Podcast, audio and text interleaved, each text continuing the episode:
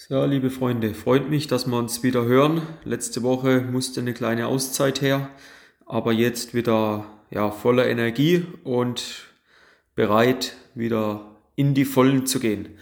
Aktuelle Folge heute, wo wir mit euch teilen wollen, ist Erfolg ist eine Entscheidung.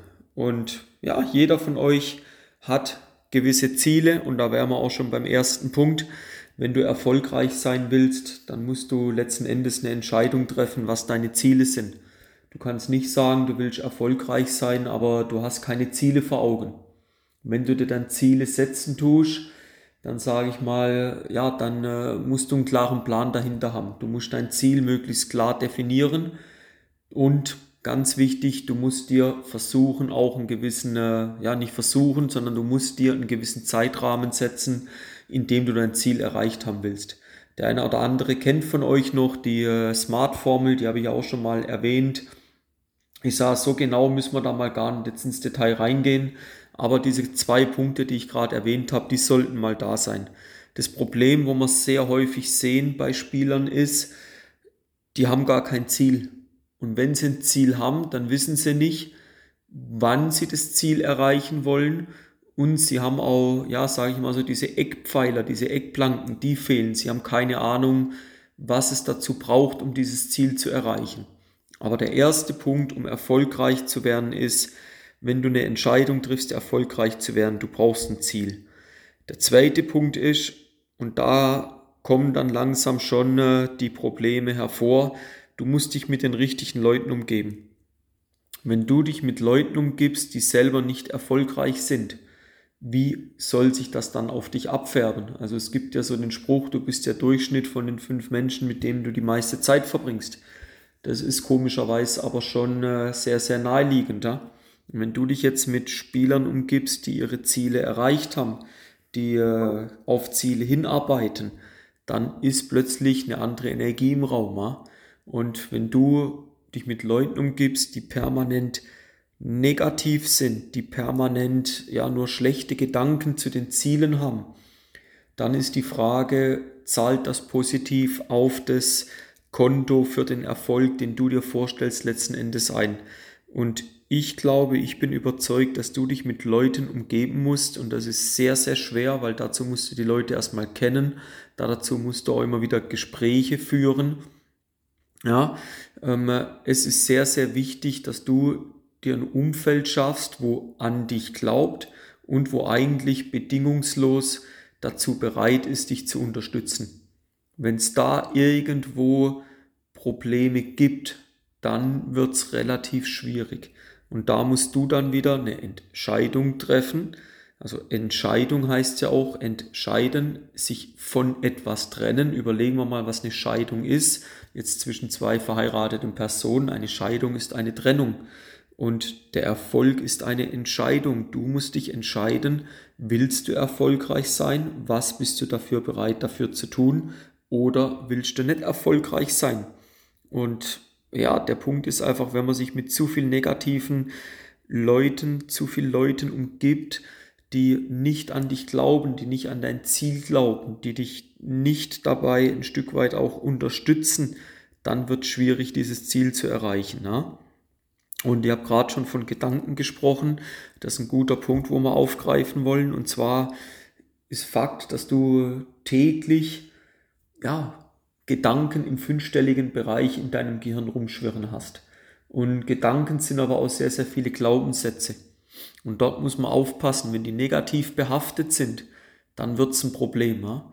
Und es ist einfach so, dass ein sehr geringer Teil der Gedanken nur positiv ist. Ja, also wir beschäftigen uns mehrheitlich am Tag mit negativen Gedanken. Und wenn du aber erfolgreicher werden willst, dann musst du deine Gedanken dahin trainieren, dass du A, neue Ideen hast, die kommen aber nur ganz, ganz selten vor. Also da musst du dir die Zeit geben, da musst du dich wirklich intensiv damit auseinandersetzen.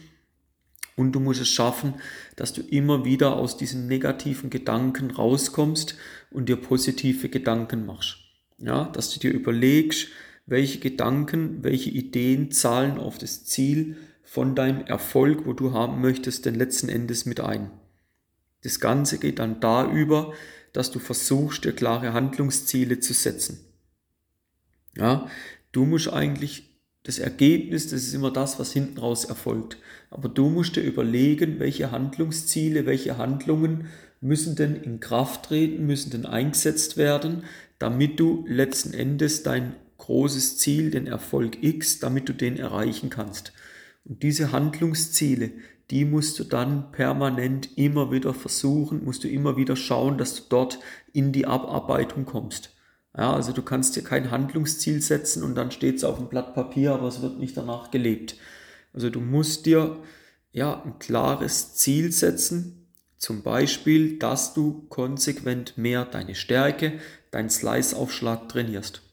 Das ist ein klares Handlungsziel, wo dich zum, wo dich zum Erfolg bringen kann. So, und jetzt musst du in die Umsetzung kommen.